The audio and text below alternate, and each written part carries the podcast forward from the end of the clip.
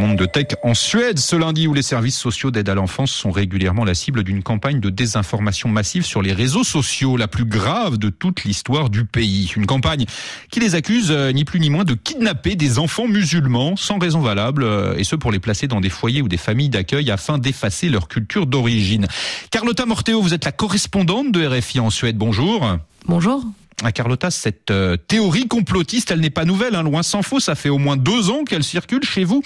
La nouveauté aujourd'hui, en revanche, c'est qu'on sait désormais qui est derrière. Une enquête publiée la semaine dernière dans la presse révèle qu'il s'agit d'une mère maltraitante. Oui, elle s'appelle Zeynab El Taïf. Elle a en quelque sorte internationalisé la rumeur puisque après avoir organisé une première manifestation peu suivie en Suède en 2021, elle a été contactée par un blogueur islamiste influent et c'est à partir de là que son témoignage consistant à dire que les services sociaux suédois lui avaient volé ses enfants sans raison et avait globalement un comportement islamophobe a pris une ampleur démesurée sur les réseaux sociaux. Or, l'enquête du quotidien d'Agensniet publiée la semaine dernière montre en premier lieu que le placement des trois enfants de cette femme était légitime. L'école avait signalé des soupçons de violence au sein de la famille pendant plusieurs années jusqu'à ce que l'aîné de 10 ans exprime clairement qu'ils étaient battus. Sa petite sœur avait alors déclaré avoir peur de ses parents. Il nous frappe pour qu'on dorme plus vite. Autre révélation du journal, l'ampleur prise par la campagne, la virulence de la mère qui va publier les noms des assistants sociaux, les menaces qui vont alors être reçues par ses agents.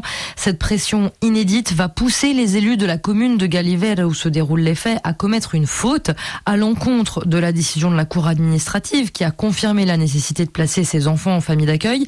Ils vont être rendus à la mère quelques mois plus tard. Nous avons sacrifié des enfants pour faire taire la mère, a admis l'une des élus.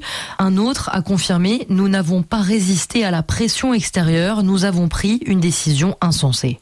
Et le résultat, Carlotta, c'est que cette campagne de désinformation a non seulement brisé la confiance d'une partie de la population dans les services sociaux suédois, mais aussi terni l'image de la Suède à l'étranger. Fort de cette expérience, le gouvernement a donc investi dans un programme spécifique de lutte contre la désinformation. Des enquêtes ont notamment été menées sur le travail des services sociaux, en particulier sur la question du placement des enfants. Qu'est-ce qu'il en ressort?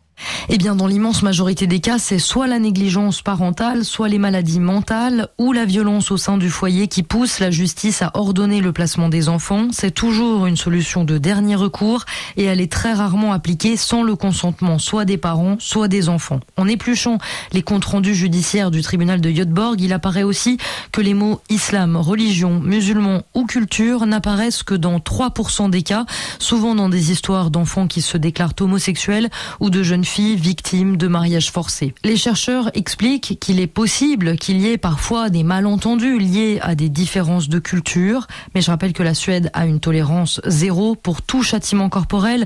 La fessée est interdite depuis 1979 et toute violence verbale ou psychologique vis-à-vis des enfants est également très surveillée. Un monde de tech en Suède où les services sociaux d'aide à l'enfance sont depuis deux ans la cible de la plus grande campagne de désinformation de l'histoire du pays. Merci Carlotta Morteo et bon après-midi à Stockholm.